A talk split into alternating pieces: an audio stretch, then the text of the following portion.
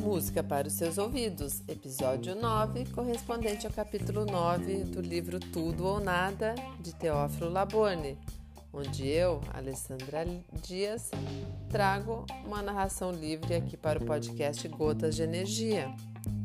Teófilo, o excelente nadador que conhecemos até agora, também tem um braço super forte musical.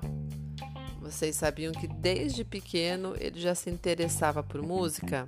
Sim, ele gostava muito de ficar sentadinho só ouvindo a, o jazz que o pai dele curtia sempre que chegava do trabalho.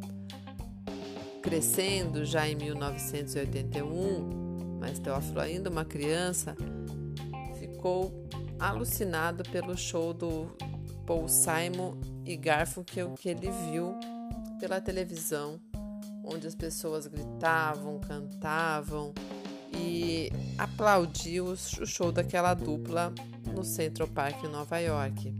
A partir de então, ele começou, ele começou não, ele virou fã da dupla, comprava tudo quanto é disco que saía e pedia um violão para sua mãe.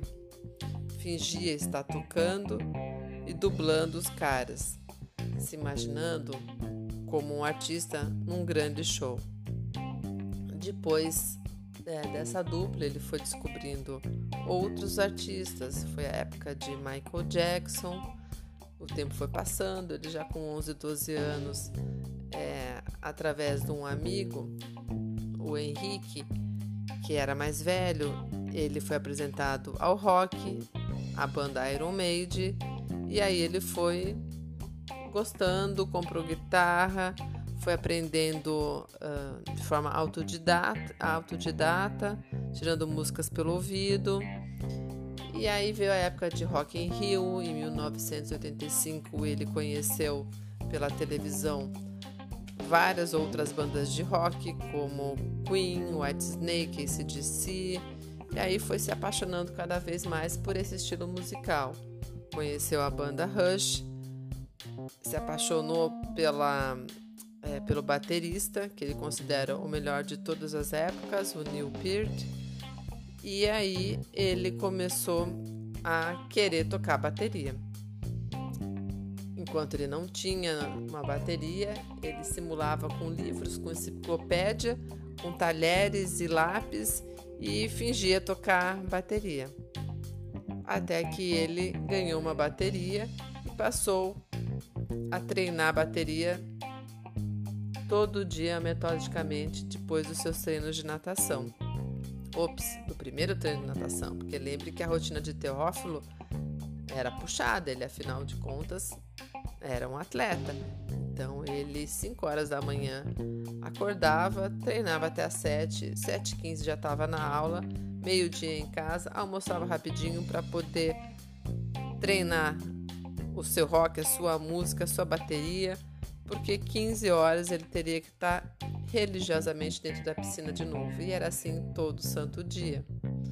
O tempo foi passando e ele percebeu que ele não conseguiria evoluir se ele não tivesse um professor. Na época, um amigo dele é, indicou um dos melhores professores que dava aula em casa, que era o Hidav. Ops, Riva Dávia Drummond, o Riva, que tinha uma agenda cheia e estava torcendo para que esse menino gigante, como ele praticamente descreveu a primeira vez que Teófilo bateu na porta dele, desistisse de, de fazer aula com ele, né? Ele achou que não, que não ia dar bons frutos. Enfim, estava completamente é, enganado, ele esquecia que atletas, principalmente os de ponta, têm algumas características é, diferenciadas, como disciplina, resiliência, alta capacidade de concentração. Então, Teófilo rapidamente é, avançou pelos ensinamentos que Riva passava para ele. Riva acabou tornando-se um amigo e ajudou Teófilo a adquirir, enfim, ao longo do tempo aí, é, instrumentos musicais e também assistir shows de bandas famosas. Ele já tocava bateria e ao final de alguns campeonatos no, no, no, Minas, ele pegava e fazia um showzinho para os nadadores. Na época, ele é, gostava também do. Foi a época também do, do Bob Dylan, do é, Axel Rose, né, do Guns N' Roses. E, e, chegou até ser chamado de Axel Rose Mineiro cai na água e ganha vaga. Quando um jornal deu a notícia para que ele tinha se classificado para a seletiva para as Olimpíadas de Barcelona. Mas em 1996, Teófilo sofreu uma lesão no ombro direito e ele não, não tinha mais o rendimento de anteriormente ele acabou uh, com isso uh, decidindo não continuar sua vida né, profissional como, como atleta. Ele, na verdade, não conseguiu né, recuperar o nível de performance devido a essa, essa lesão no, no ombro e, e ficou fora né, das Olimpíadas. De início, ele mesmo que o médico tinha indicado fazer cirurgia, ele não quis. Depois ele já tinha ficado fora da, da Olimpíada mesmo, decidiu fazer e ficou muito feliz quando seus amigos de, de piscina, o Gustavo Borges e o Xuxa, conseguiram aí mais medalhas para o Brasil na, nas Olimpíadas.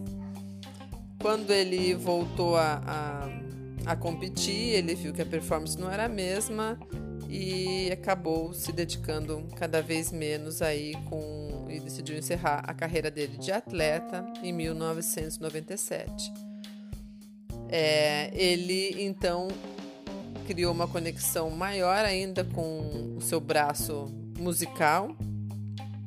E foi começando a conhecer as pessoas certas e tocando em bares. E montou uma, uma banda. E fez 10 anos de muito show, viajando, ganharam projeção e amadureceu no, no negócio.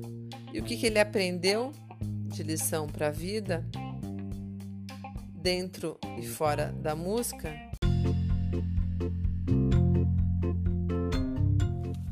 Que para você gerar conexão com o seu público, seja na natação, seja na música ou qualquer episódio da vida, coloque emoção. Só assim as pessoas vão perceber que você mergulhou intensamente na, naquela atividade, naquilo que você decidiu mostrar ao mundo.